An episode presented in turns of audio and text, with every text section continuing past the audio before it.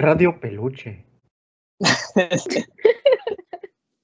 hola amigos, amigos, hola banda, somos la generación 2019 de la Universidad La Salle, de la Escuela de Psicología. Bienvenidos al inicio de este proyecto, un podcast para la clase de prácticas de integración del adulto mayor. Eh, nos acompaña aquí su servidor Luis, eh, Valeria Edith, bueno, Edith Valeria Negrete, y, y Eduardo. Um, el objetivo de este proyecto es crear primero un espacio para dialogar, no solo entre nosotros, sino también entre la audiencia, los que escuchas. Suena muy cool esa palabra, ¿no? La, la, banda también nos puede comentar algo en, el, en los posts de Facebook si alguno le parece o si quiere agregar algún otro dato pues no sé, si quieren saludar nomás ahí. La, la página es un rayito de sol, ¿verdad? Bueno, pues de ahí lo van a escuchar. Sí, eh, un rayito de luz, creo. Aparte de crear este espacio. ¿Segura? Sí. Bueno, un rayito de luz. ¿Qué es? Eh, aparte de crear este espacio, vamos, queremos también bueno, vamos a estar hablando de diferentes tópicos que rodean a las personas de tercera edad mm, para crear conciencia no solo en el cuidado y la atención que le estamos dando actualmente, sino para cuidar también la atención que nos vamos a dar a nosotros en un futuro, en unos 40 años ya nos incumbe este tema. Y ¿te parece bien eso? Esto lo puedes cortar.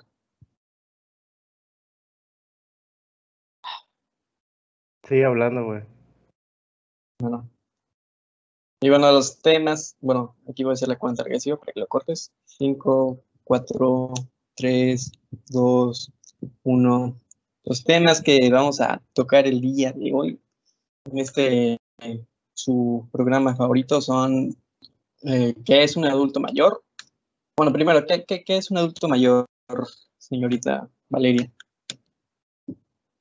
Bueno, pues Aquí en México se considera a un adulto mayor a una persona que tiene más de 60 años y se refiere a la etapa en la que se suman todas sus experiencias de su vida y donde ya pasó por metas familiares, metas profesionales y metas sociales, pero también marca el inicio de una nueva etapa en la que estas personas presentan pues condiciones de vulnerabilidad física, social y económica. Y creo que nosotros vamos a hablar de los temas sociales, ¿no es así?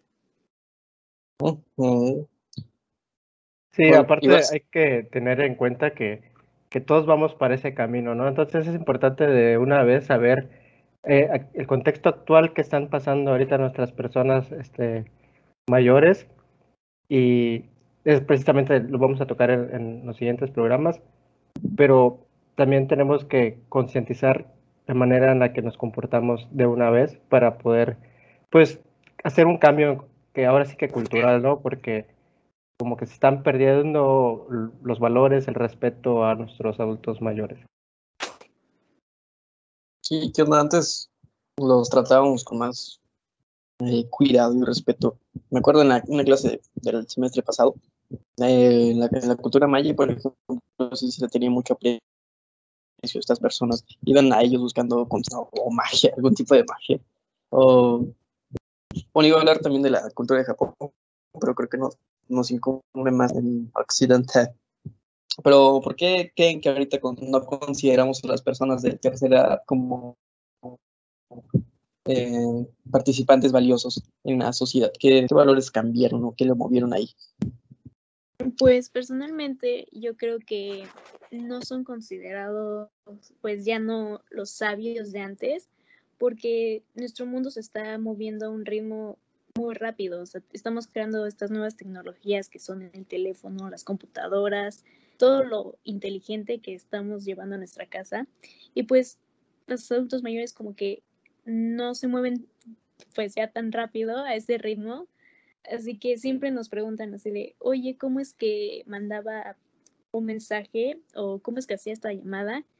Eh, ahora son ellos los que recorren a nosotros. Y no hablo como que de todos los adultos mayores hagan eso, pero sí una gran mayoría.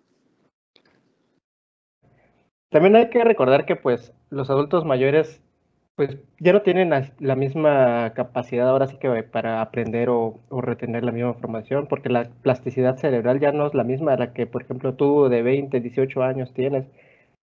Eh, inevitablemente, pues tendemos a envejecer y una de las principales cosas que pues vamos perdiendo, pues es la, el tipo de habilidad cognitiva que tenemos para aprender nuevas cosas, pero pues ya hemos visto también eh, eh, con algunos profesores que pues dependiendo de si es hombre o mujer, es la capacidad para retener la información o, o para aplicar lo, lo, lo, aprendido, como es en el caso de los hombres, ¿no? Que somos más así como que, pues, de, de herramientas y las mujeres son así como que más de, de cognición.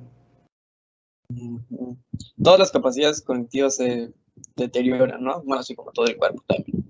Pero es de, y, ah, ¿qué iba a decir? Pues en general, pues sí, todas se deterioran, pero pues igual hay que considerar que aparte, eh, por ejemplo, ahorita la mayoría de las generaciones pues ya están adaptadas a la, a la tecnología, al uso de celulares, pero este cambio generacional como que se dio también muy brusco, de manera muy forzada, porque pues ahorita los adultos mayores muchas veces no, no quieren usar el celular, se rehusan, hay mucha negación para que aprendan cosas nuevas o son negativos. Y más que nada también porque, por ejemplo, he visto casos en los que un abuelito este, le pregunta a su, a su nieto, oye, ¿me podrías ayudar a, aprender a usar el celular? Que no sé qué. Y, los jóvenes somos como que, como, ya lo tenemos así como de, en el chip integrado, pues ya se nos da flojera hasta explicarlo, ¿no? Y entonces, sin querer, pues vamos haciéndole como que un, un pequeño maltrato psicológico a los adultos mayores, porque pues ellos no, no crecieron con este tipo de tecnología, ¿no? Sí, exactamente. O sea, nosotros nacimos ya casi, casi sabiendo cómo utilizar todo. Y cuando nos explican algo, ya decimos como de, ay, ya te lo expliqué ayer, o ay, es muy fácil. Siempre haciendo como nuestras caras. Y pues obviamente los vamos a, arrinconando a decir, no, pues, ¿para qué le pregunto si sí, ya me va a decir de cosas, ¿no? Ay, y empezamos a hacer que se sientan mal, hacer que se, que se sientan pues como una carga. Y, y eso los, ¿cómo se llama? Los, los, es una, ya, ya me trabé. Es que hay que tener mucha paciencia, ¿no? Con ellos también, porque pues si nos vamos a, a si no nos ponemos a recordar, pues nosotros cuando éramos niños le enseñábamos cosas que no tenían sentido para ellos y ellos aún así pues se alegraban, nos emocionaban y nos decían, no, pues es esto y esto y lo otro. Yo creo que hay que regresar de una manera pues similar, ¿no? Porque pues es prácticamente como que la inverso. No, no necesariamente que tengamos que decir que tenemos que cuidarlos, sino que simplemente tenemos que integrarlos a nuestra sociedad, no, no separarlos ellos nos enseñaron a limpiar la cola, ¿no? Es como que mínimo enséñale a instalar tal aplicación. Por ejemplo, yo ayer soy una basura, Es que como mi, mi mamá tiene su Huawei y, ven que ese Huawei no, no, no tiene la, la Play Store, no sabía cómo actualizar su WhatsApp.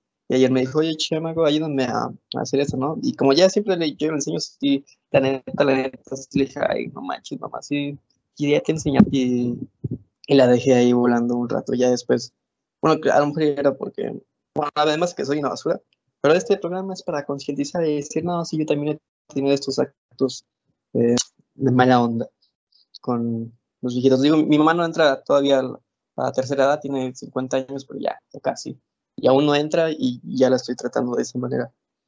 No me juzguen amigos, entiéndanme. Pues eh, precisamente lo que tú dices es, es, lo que tenemos que, ahora sí que nuestro objetivo, ¿no? Para ir cambiando las cosas, porque sin querer, pues cuando tratamos a una persona ya adulta de la manera en la que se trata, pues no, no fue de la noche a la mañana, fue algo progresivo. Y lo importante es que nos estemos dando cuenta desde el inicio qué cosas tenemos que cambiar, ¿no? Para no llegar a ese punto en el que no, pues vean esa persona, está tratando mal a, esa, al adulto mayor, al abuelito, a la abuelita. Es lo que queríamos evitar también. Sí, bueno, igual tampoco se trata de tirar casos de que, ah, tú eres una basura porque tratas así a la gente, es que, güey, agarra la onda, eh, y, no, sí, agarra la onda y no seas una persona que no ayuda a las demás que lo necesitan. Ya después, para que no se queden con la duda, sí, creo que era porque tenía hambre y estaba un poquito de malas, ya después de comer le dije, a ver, hijita, te picas aquí, aquí, acá, y ya sí. Pero sí, igual, o sea, igual es por otro tema que la tecnología ha avanzado a una velocidad muy, muy rápida y no, no les ha dado tiempo, por lo menos a ellos, de aprender así al ras. Pero igual, o sea, a estas personas las despreciamos y las tenemos ahí olvidadas, porque creo que ya es momento de hablar de, la sociedad, camaradas.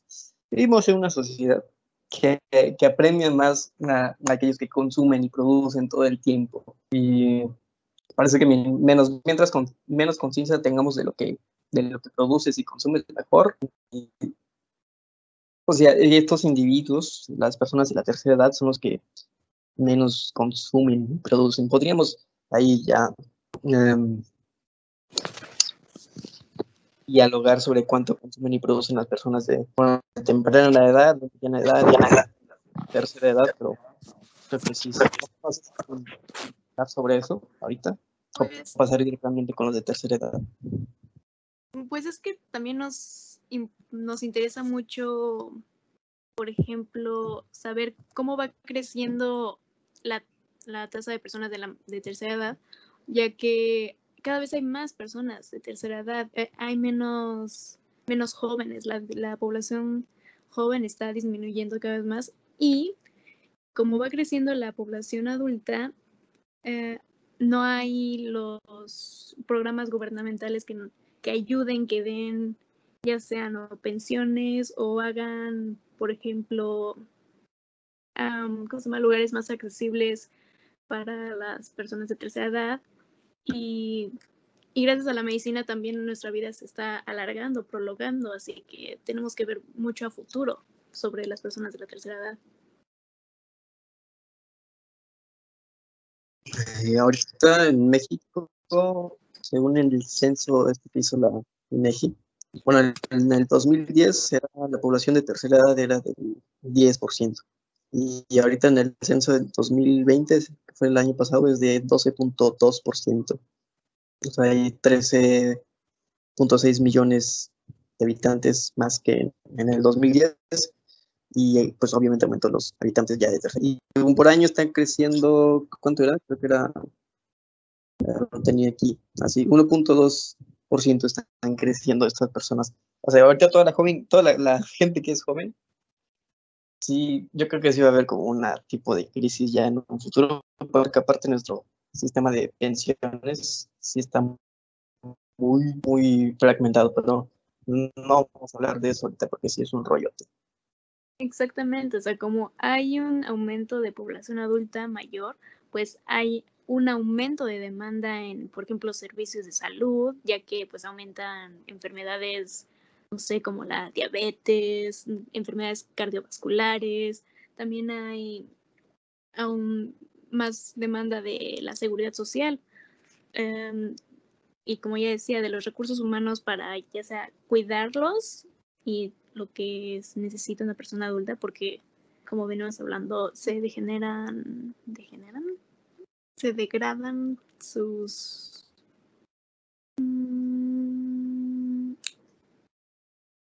se de... Ay, no sé cómo decir eso. La primera palabra que venga a la mente. Pero sí hay que este, recalcar esto que menciona nuestra compañera Vale, porque Precisamente, por ejemplo, aquí en, Quintana Roo, pues casi no hay adultos mayores, ¿no? Aquí está muy marcada la diferencia por el tipo de trabajo que, hay, mayormente de hotelería. Pero aquí hay que preocuparnos porque por estas enfermedades es que también terminan abandonando los jóvenes a los adultos mayores y luego los empujan hasta tales extremos de que viven en situación de calle cuando realmente no tendrían por qué estar en, en ese, en ese tipo de circunstancia, ¿no? Y si consideramos que en unos años, pues todas las calles van a estar repletos de viejitos que, pues, por la brecha de edades que se está marcando tanto ahorita, que ya ahorita hay personas que deciden hasta mejor no tener hijos, pues sí es algo preocupante, ¿no? Porque no existe ningún, no, o sea, sí hay programas, pero no funcionan como deberían. Ahora imagínense que lleguen todas las hordas de viejitos, ¿cómo van a atender a todos? O sea, se ve complicado el panorama si no empezamos a cambiar las cosas en nuestro pensamiento. Madres. ¿Cómo, ¿Cómo, creen que podemos apoyar a, en la situación, digo, aparte de hablar de esto? A ver, primero vamos por lo emocional. ¿Cómo, cómo podríamos hacer bueno, de dejar de hacer sentir inútiles a estas personas. ¿Qué se les ocurre? Pues para empezar, yo creo que también hay que interesarnos realmente por la vida de ellos, ¿no? Porque en algún momento todos los adultos mayores fueron jóvenes y todos tienen historias que contar desde que eran adolescentes, cosas que no volverían a hacer porque obviamente ya maduraron, etcétera. Pero yo creo que es y parte fundamental volvernos a acercar a nuestros adultos mayores y demostrarles el interés que realmente deberían recibir, ¿no? Ellos nos cuidaron alguna vez y pues las anécdotas que nos pueden contar pueden ser muy chistosas, muy divertidas, nos pueden enseñar bastantes cosas, ya sea de, tipo pues así de cómico, de travesura o de, o de sabiduría, porque pues esas, ellos ya tienen vivida pues bastantes años más que nosotros y ya saben resolver los problemas que, que nosotros estamos pasando todavía, ¿no? Ellos también son como que una manera que nos ayudaría a resolver nuestros problemas mentales ahorita de jóvenes.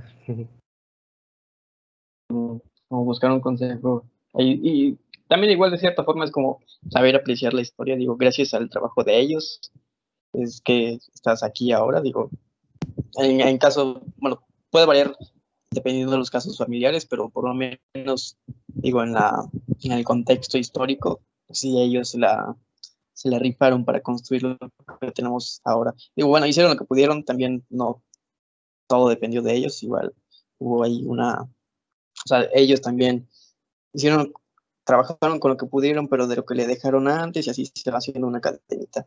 Pero bueno, hicieron lo mejor que pudieron, nos dejaron esto, y es como, que digo, tal vez no podamos estar 100% sincronizados con ellos porque son épocas diferentes. A lo mejor mi abuelito me dé un consejo ahí medio machista, pero, pero se entiende la idea. Que sal, sal y márcale a tu abuelo, muchacho. Habla con él y le pregúntale cómo estás. ¿Qué pues cuentas? eso, que, eso que dijiste es un buen punto, ¿no? Porque precisamente también eso es, es importante en nuestra historia.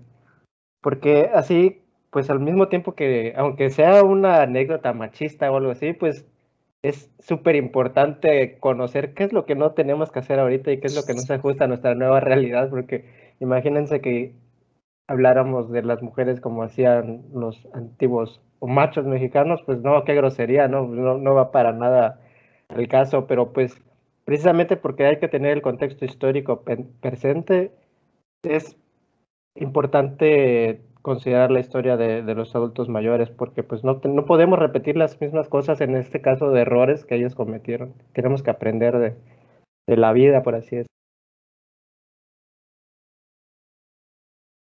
Eh, está buscando. ¿Quieres decir algo, Balchan?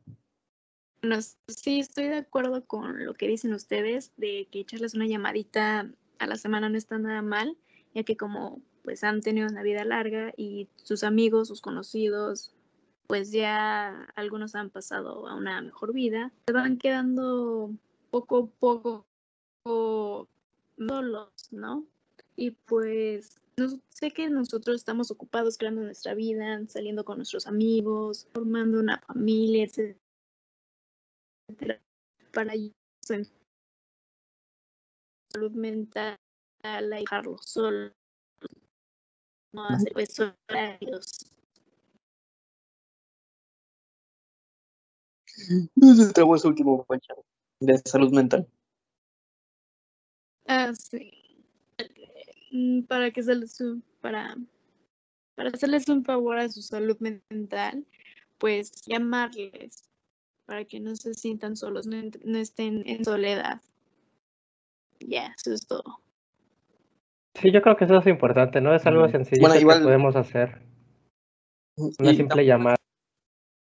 No es así de que una llamada porque ah, de lástima o por caridad es, o sea, realmente sí es como llámale porque lo reconoces y, es también un agradecimiento y un respeto por un familiar que sí, sin toda su historia, sin su trabajo, sin su esfuerzo, o sea, si, sin su vida entera no sería, la tuya no sería lo mismo. Entonces es ahí un agradecimiento sobre todo. Gracias, abuelito, por existir. Y bueno, eso podría servir para apoyarlos emocionalmente. Pero, ¿qué pex?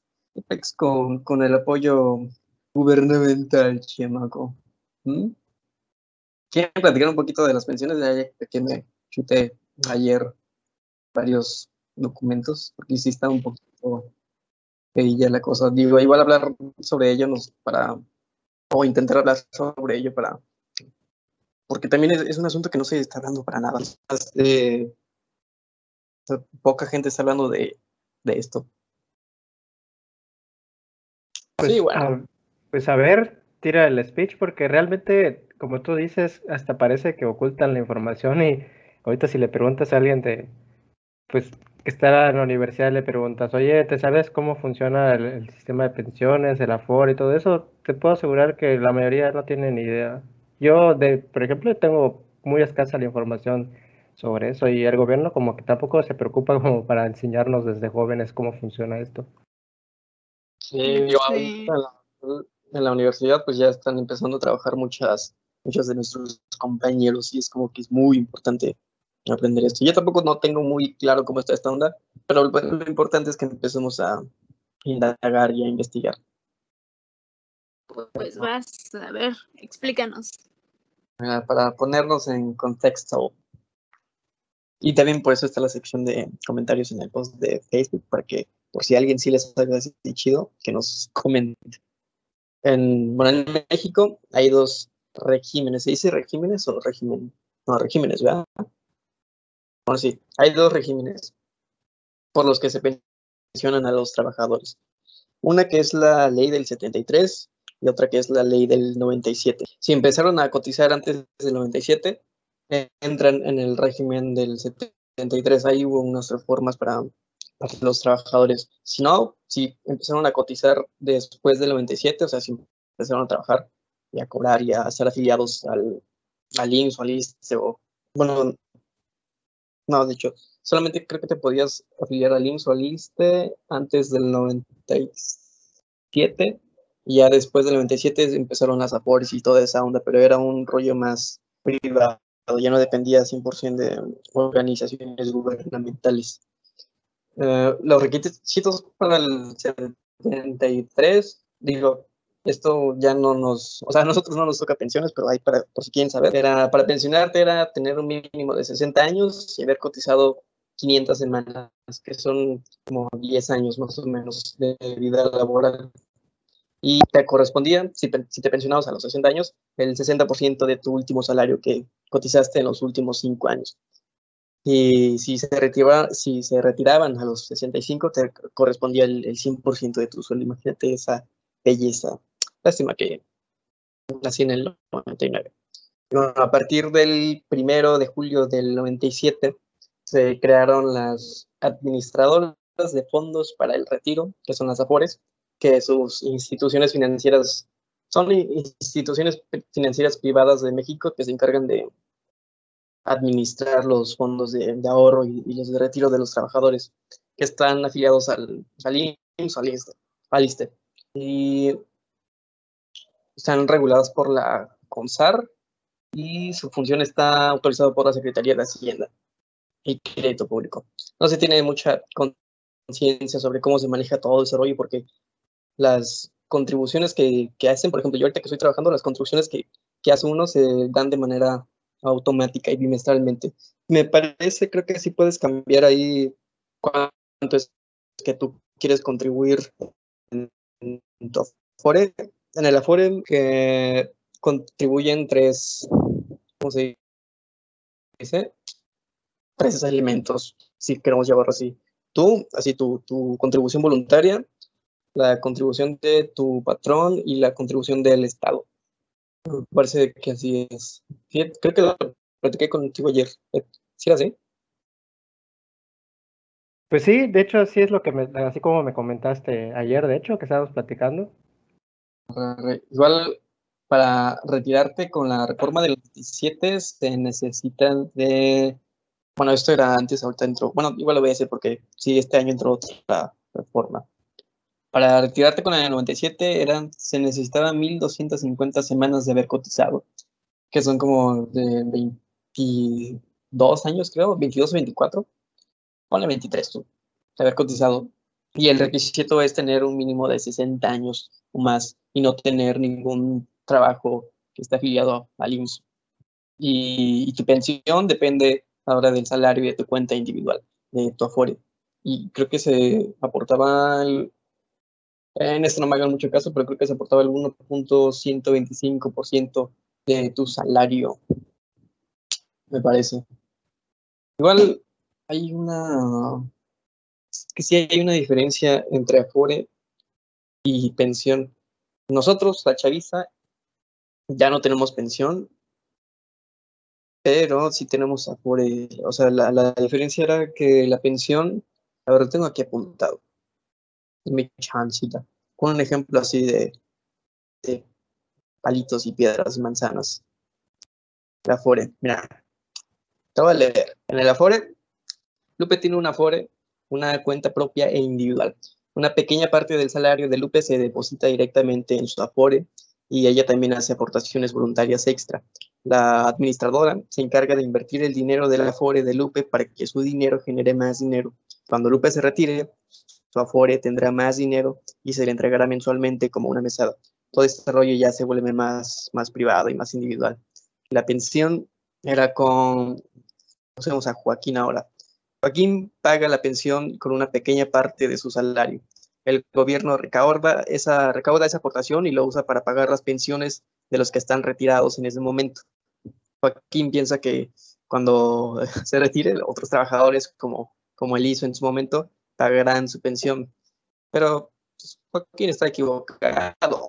Nadie, nadie le puede asegurar a Joaquín de que cuando él se retire habrá trabajadores suficientes para pagar su pensión. Igual lo mismo con lo que comentamos hace rato, o sea, la, población de adultos mayores va incrementando cada vez más, cada vez más, y la población de trabajadores adultos, adultos jóvenes va disminuyendo más. Entonces creo que por eso se hizo la reforma, de que sabes que no, no vamos a poder sustentar toda esta, esta dinámica, este sistema, tenemos que cambiarlo. Y sí, ese, o sea, iba a haber más, nos íbamos a endeudar muchísimo, muy feo. Ya, ya tienes lo que tenías. Eso es para que tengan un, un pequeño contexto, chavos. Igual ustedes investiguen por su cuenta porque sí, ya dicen, dicen que sí va a ser una crisis muy fea. Ahorita no, pero sí en unos 20 años. Y pues nadie se preocupa por lo que va a pasar en la sociedad de 20 años porque, porque yo lo. Piensa en el presente. Lo de ahora es como una clase de, de cuenta de ahorro, por así decirlo. Ajá. Bueno, igual un, consejo que leí ahí también es de que con todo este sistema está bien fragmentado y no te puedes confiar ya, bueno, pensión ya no tienes, no te puedes confiar de tu Afore, pues hay que también incentivar cierta cultura de, ahorro personal, de, o sea, no, no de guardarlo, no de decirle a tu, a tu patrón o a tu administrador que, que te ponga más o menos cierta cantidad para tu cuenta de retiro, sino ya por tu propia cuenta tú, tú ahorrar. Y sí, creo que el mexicano tiene mucha, mucha esa cultura de, ahorrar para tu futuro. También eso, es seguro para, para, el, para el futuro, porque así como van las cosas, nada, nada está asegurado. Mediáticamente se debe saber que hay un bueno, este problema que mencionamos con las pensiones es un... Bueno, parece que casi, casi nomás la, la gente muy privilegiada sabe que pex con eso. En el 2017, 2018 se pagaron 800 millones de pesos para pagar pensiones de 4 millones de mexicanos. O sea, los, el total de población de adultos mayores en México es de 10 millones, un 60% ahí que, se quedó sin pensiones y, se gastó muchísimo, 800 millones es, un madral. Creo que en las universidades públicas como la, la UNAM le invierten al, al, año 60 millones. O sea, para que veas ahí la, la diferencia. 60 millones en una universidad pública, 800 para pensiones de que no son ni la mitad de la población de adultos mayores, sí está muy, muy feo eso. Igual, bueno, con esta nueva reforma de, ¿qué reforma, no? Que entró en este año, lo, lo que hizo este señor presidente es que bajó las semanas de cotización de 1250 a 750, creo que así estaba antes solo que, pues imagínate lo que cobrabas. O sea, porque igual el. Ah, chingada, me voy a hacer bolas.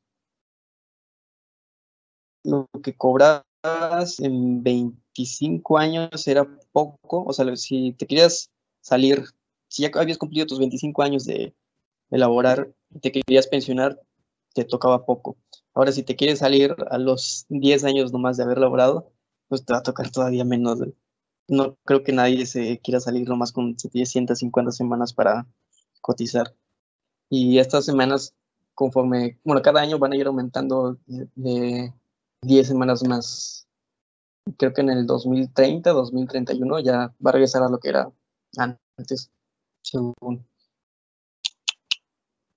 Pues aquí otro problema también es el trabajo que no es este, el trabajo informal, ¿no? Que también obstruye en este tipo de casos.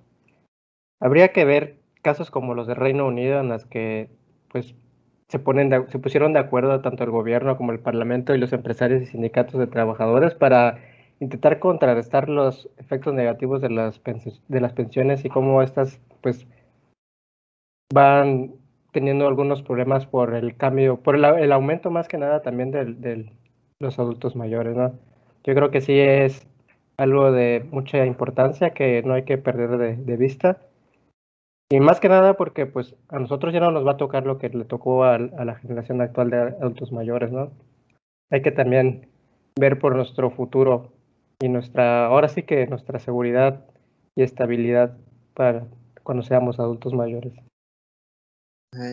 ¿Sabes? Esto que dices de los trabajos informales, sí, creo que al final estos, bueno, la, la problem el problema estructural del sistema sí se reduce a, bueno, no se reduce porque igual es muy complejo, pero es de las diferencias de las clases sociales. O sea, según la INEGI, INEGI en el 2016 la tasa de, de informalidad laboral es, era del 60% de personas. O sea, todo esto de pensiones y, y prestaciones y toda esta onda es para ese 40%. Ya el 60% que está trabajando, no sé, ahí en un tianguis o los carpinteros que abrimos ahí su propio negocio local, que le llamen los vecinos y todo, pues para ellos no, no cuentan con nada de esto, güey, sí está muy cabrón, que feo, ¿no? Sí, lamentablemente. No, pues sí está muy difícil ese tema. es, tenemos mucho que reflexionar, ya, porque es para nuestro futuro. Así que les invitamos a todos los que nos están escuchando. Si tienen alguna duda o quieren dejar algún comentario, pueden escribirnos en la página de Facebook. Los vamos a leer. Si, y cualquier duda que tengan, los vamos a investigar y con mucho gusto se lo contestamos en el siguiente capítulo. Así que los dejamos. Esperemos que reflexionen. Gracias por escucharnos. Hasta luego no se queden con lo que dijimos aquí, ¿eh? de eso se trata este programa, este show. Que ustedes igual investiguen por su cuenta y sean más conscientes. Van ya. Exacto, es para reflexión y para que uno por su propia cuenta también, pues, se le cree esa curiosidad de saber qué va a pasar y qué está pasando con los adultos mayores, ¿no? Excelente. Así es.